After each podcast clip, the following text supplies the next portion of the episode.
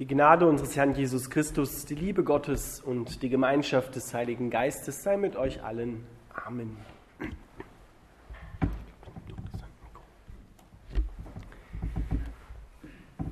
Ich lese die Worte nach dem Johannesevangelium noch einmal vor. Sie stehen im ersten Kapitel in Auszügen.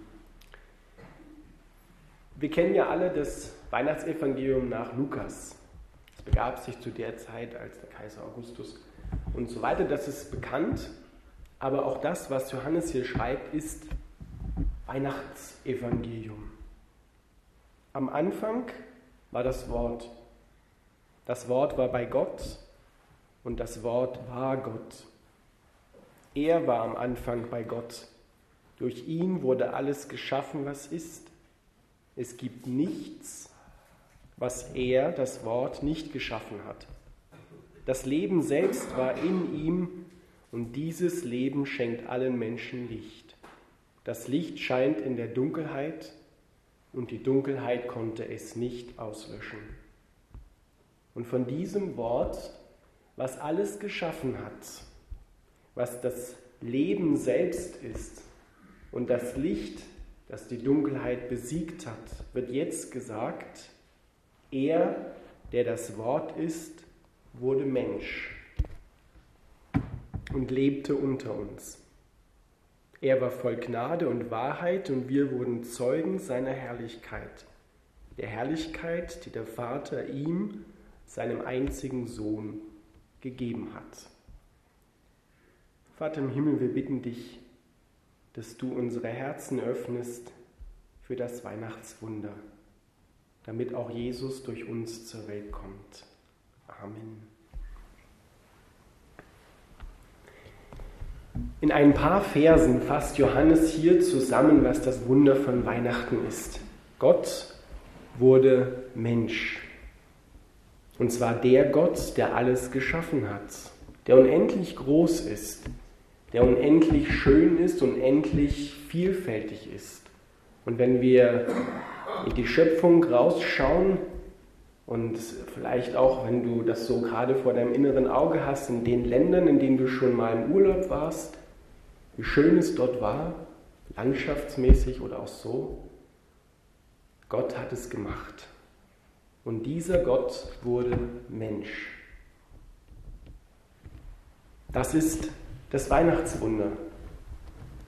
Die Theologen nennen das Inkarnation. Gott im Menschen. Nicht in der Verkleidung eines Menschen, sondern wahrer Gott und wahrer Mensch. Und er lebte unter uns. Im evangelischen Gesangbuch steht das Lied Ihr Kinderlein kommet. Und da gibt es eine Strophe drin, dort wird von den reinlichen Windeln gesprochen, in denen Jesus eingewickelt war. Einen Tag später, nachdem Jesus geboren worden ist, waren die Windeln bestimmt genauso voll, wie das bei uns auch gewesen ist. Aber warum erzählt Lukas das eigentlich? Er sagt sogar, der Engel sagt, das habt zum Zeichen, ihr werdet ein Baby finden in Windeln gewickelt. Warum ist es so wichtig, dass er das erwähnt? Es ist deshalb wichtig, damit wir erkennen, dass Jesus sich nicht zu schade war, als ein kleines Baby zu kommen. Genau dieselbe, dieselben Stationen im Leben zu durchlaufen, wie wir es durchlaufen. Von Anfang an bis hin zum Tod. Er kommt an im Alltag, denn das ist Alltag. In Windeln gewickelt, die Eltern müssen das Kind sauber machen, wieder frische Windeln anziehen. Das ist mit uns so gewesen, das haben wir mit unseren Kindern gemacht, mit unseren Enkelkindern. Gott kommt in den Alltag der Menschen hinein. Und dort kommt er an und macht dort Licht. Bringt dort sein Gottsein hinein und auch sein Menschsein hinein. Und für den Tag heute ist, sind ja immer mehrere äh, Predigtexte vorgeschlagen und da gibt es einen alttestamentlichen Text beim Propheten Micha. Dort schreibt der Prophet, Der Messias, der kommen wird, das wird wörtlich übersetzt der Urmensch sein. Der Urmensch. Wir denken da vielleicht jetzt an die Urmenschen, ne, die von den Bäumen heruntergestiegen sind. Aber das meint der Prophet natürlich nicht, sondern er meint, so wie der Mensch ursprünglich von Gott her gedacht ist. Und das bezieht sich nicht nur auf die Vergangenheit, sondern es bezieht sich auch auf die Zukunft. Jesus ist auch der Zukunftsmensch, sozusagen der Prototyp des Menschen. Und deshalb ist Gott gekommen, damit wir genau diesen Weg einschlagen können und zum wahren Menschen werden können. Es geht nicht darum, dass wir in dem Sinne ja, zu Göttern werden oder Gott ähnlich werden in dem Sinne, sondern dass wir wahre Menschen werden. So wie Jesus wahrer Mensch war. Das ist das Ziel, was Gott mit uns vorhat. Dass dieselben Charaktereigenschaften, die in Gott sind, in Jesus sind, dass die auch in uns zum Vorschein kommen. Und das äußert sich dann in Licht. Die berühmte Nahtoderforscherin Kübler-Ross, die hat einmal gesagt, Menschen sind wie Kirchenfenster. Wenn die Sonne draußen scheint, dann leuchten sie in allen Farben. Aber wenn die Nacht kommt, wenn es dunkel wird, dann muss das Licht von innen her leuchten. Und gerade jetzt in der Zeit, wenn wir so draußen spazieren gehen am Abend und die Fenster sind geschmückt von innen und das Licht leuchtet, dann hat das etwas Anziehendes, etwas Heimliches für uns, dass wir wissen, da ist, da ist Leben dahinter in diesem Haus. Da leuchtet es von innen. Und genau so sollen wir Menschen werden, dass es von innen her leuchtet. Gerade wo es dunkel ist in dieser Welt. Und Dunkelheit meint immer, da wo Menschen sich von Gott abgewandt haben, dort wird es dunkel, dort wird es kalt. Und das heißt ganz konkret, da ist keine Liebe mehr. Da hat man kein Herz mehr für andere. Und wenn man kein Herz für andere hat, Ganz ehrlich gesagt hat man auch kein Herz für sich selber. Weil wer andere nicht liebt, der mag sich selber auch nicht. Denn die Bibel sagt, liebe Gott und deinen Nächsten wie dich selbst. Das hängt zusammen. Wer andere nicht mag, der mag ein Stückchen auch sich selber nicht. Und da wird es dann dunkel, da wird es dann kalt, da fehlt die Liebe und das Licht. Und genau dahin, genau da hinein, um es genauer zu sagen, ist Gott gekommen, ist Gott geboren worden. An einen Ort, an dem es wirklich, ja, kein, war kein schöner Ort für eine Geburt. Stellt man sich ganz anders vor. Ja, an einen Futtertrog, aus dem die Tiere vorher gefressen haben. Nur dürftig sauer gemacht.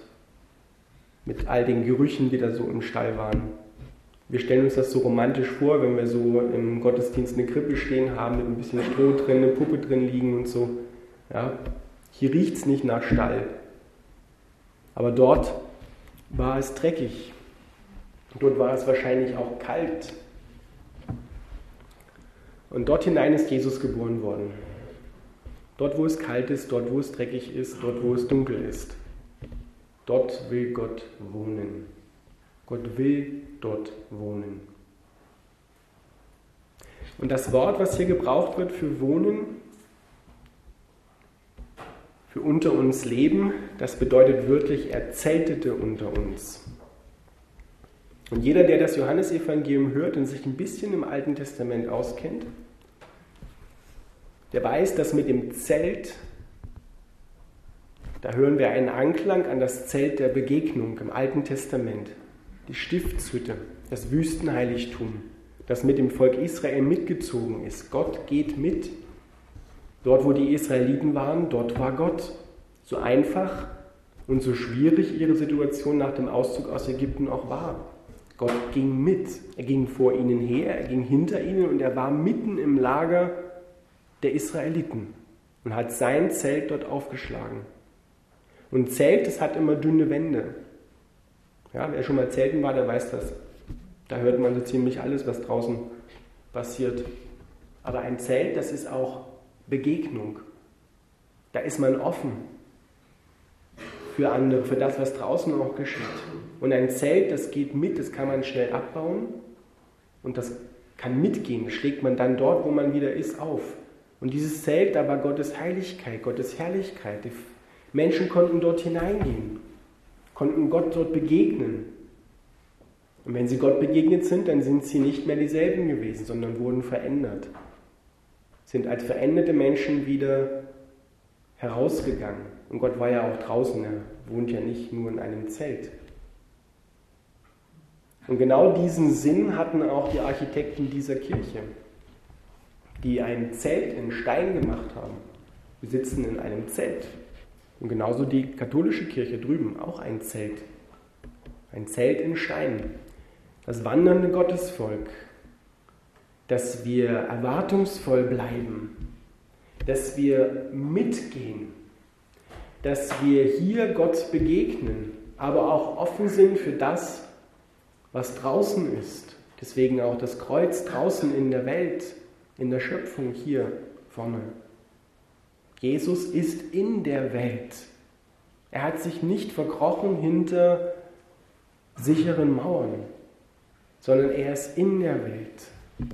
Da, wo du zu Hause bist, dort ist er und dort will er auch wohnen. Er will auch dich zum Zelt machen, zum Zelt seiner Gegenwart. Von Maria wird erzählt, dass Jesus in ihr geboren wurde. Und dort wird dasselbe Wort gebraucht.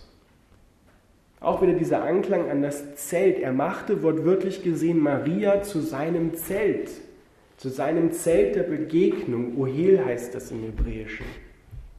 Und genauso ein Ohel, ein Tempel des Heiligen Geistes, sagt Paulus dann später, sollst auch du sein. Und wie geschieht das? Indem Gott spricht, geschieht es. Gott spricht und es wird. Gott spricht es aus und es wird. Er schafft damit Wirklichkeiten. Wenn er sagt, fürchte dich nicht, dann macht das etwas mit uns, wenn er das sagt. Das merken wir schon, wenn, wenn Menschen das zu uns sagen. Hab keine Angst, ich bin da. Das wirkt. Aber von Gott her wirkt es noch mal mehr, ist noch viel größer. Wirklichkeit. Und das verändert einen Menschen. Wie einige von euch wissen, ich habe vor dreieinhalb Jahren ein für mich schweres Burnout gehabt. Und in dieser Zeit sind mir Menschen begegnet, Gott mit Haut drauf. Die haben in mein Leben hineingesprochen. Auch Gott hat in mein Leben hineingesprochen und das hat mich verändert. Ich durfte hören, dass ich nicht das bin, was ich leiste, sondern dass ich das bin, was Gott sagt über mich. Ein geliebtes Kind Gottes. Und das macht frei. Das macht frei von eigenen überhöhten Ansprüchen. Das macht frei von überhöhten Ansprüchen anderen gegenüber. Eine Wirklichkeit, dass Gott sagt, ich liebe dich. Nicht immer so wortwörtlich, sondern durch sein Wort hindurch. Er schafft damit Wirklichkeiten. Genau so kann Gott jeden Menschen verändern. Jeden. Egal wie groß die Dunkelheit in deinem Leben auch ist. Egal wie dunkel es geworden ist in Beziehungen, die du lebst oder die schon nicht mehr Wirklichkeit sind. Dort hinein will Gott geboren werden, dass du letztendlich selber zum Zelt Gottes wirst, wo andere Menschen dir begegnen können und du ihnen begegnen kannst. Aber es kommt von Gott. Er macht es. Da steht nichts davon, dass wir uns jetzt mehr anstrengen müssen, um das herzustellen sondern da steht, dass Gott es macht. Er. Aber das, was wir brauchen, ist ein offenes Herz. Hier geht es nicht darum, dass wir immer einen, einen felsenfesten Glauben in jeder Situation haben müssen, so als Antreiber, sondern es gibt Zeiten im Leben, da haben wir weniger Vertrauen zu Gott und weniger Vertrauen auch zu anderen Menschen und zu uns selbst, in uns selbst. Doch wenn wir in dieser Zeit unser Herz offen halten, dann sagen wir zu Gott, dennoch, dennoch halte ich an dir fest, dennoch bleibe ich bei dir, weil ich weiß, dass du in der Vergangenheit schon Gutes getan hast in meinem Leben. Und du wirst es auch jetzt tun und wirst es auch in Zukunft tun. Das lesen wir vor allem bei den Psalmen. Die sagen immer wieder, trotz größter Dunkelheiten und Finsternis in ihrem Leben, dennoch, dennoch halte ich an dir fest. Obwohl ich dich nicht verstehe, obwohl ich nicht weiß, was gerade passiert, halte ich an dir fest. Das ist auch Glauben. Das ist vielleicht sogar der größere Glaube, als wenn alles gut geht und wir mit Sicherheit sagen können, ich glaube an Gott. Am Anfang war das Wort und das Wort war bei Gott und das Wort war Gott. Er, der das Wort ist, wurde Mensch und lebte unter uns. Und wir beten und ringen darum, dass wir diese Herrlichkeit, von der Johannes erzählt, auch unter uns, hier in diesem Zelt der Begegnung und du hoffentlich in deinem ganz persönlichen Zelt auch erleben kannst.